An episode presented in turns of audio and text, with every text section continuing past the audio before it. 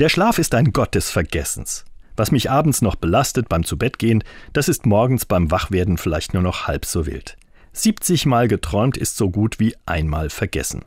Auch wenn bei allem Vergessen die Spuren in mir noch bleiben, manchmal prägend für ein Leben. Spuren bleiben spürbar, aber auch ihnen hilft heilsamer Schlaf. Nimmt Schmerzen aus alten Erinnerungen, bewahrt vor Rache, Fantasien und Wut. Der Schlaf des Vergessens. Er hilft, mein Leben neu zu gestalten. Der Schlaf ist da ein heilsames Mittel, geradezu göttlich.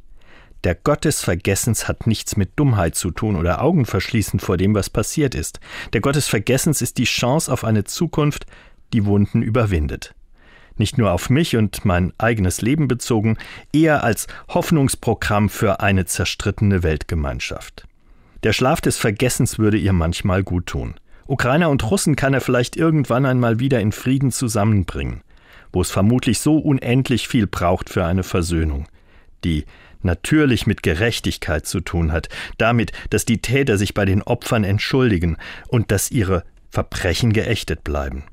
Und dazu noch den Schlaf als Gott des Vergessens, weil nur göttlich verzeihendes Vergessen zum Frieden führt. Übermenschliche Kraft braucht es für Menschen dazu oder ganz einfach solchen Schlaf. Auf den Trümmern der Gegenwart, dort wo der Frieden so unerreichbar fern scheint, irgendwann sogar den Feind lieben. Genau dazu wird es ihn brauchen, den Schlaf als heilsamen Gott des Vergessens.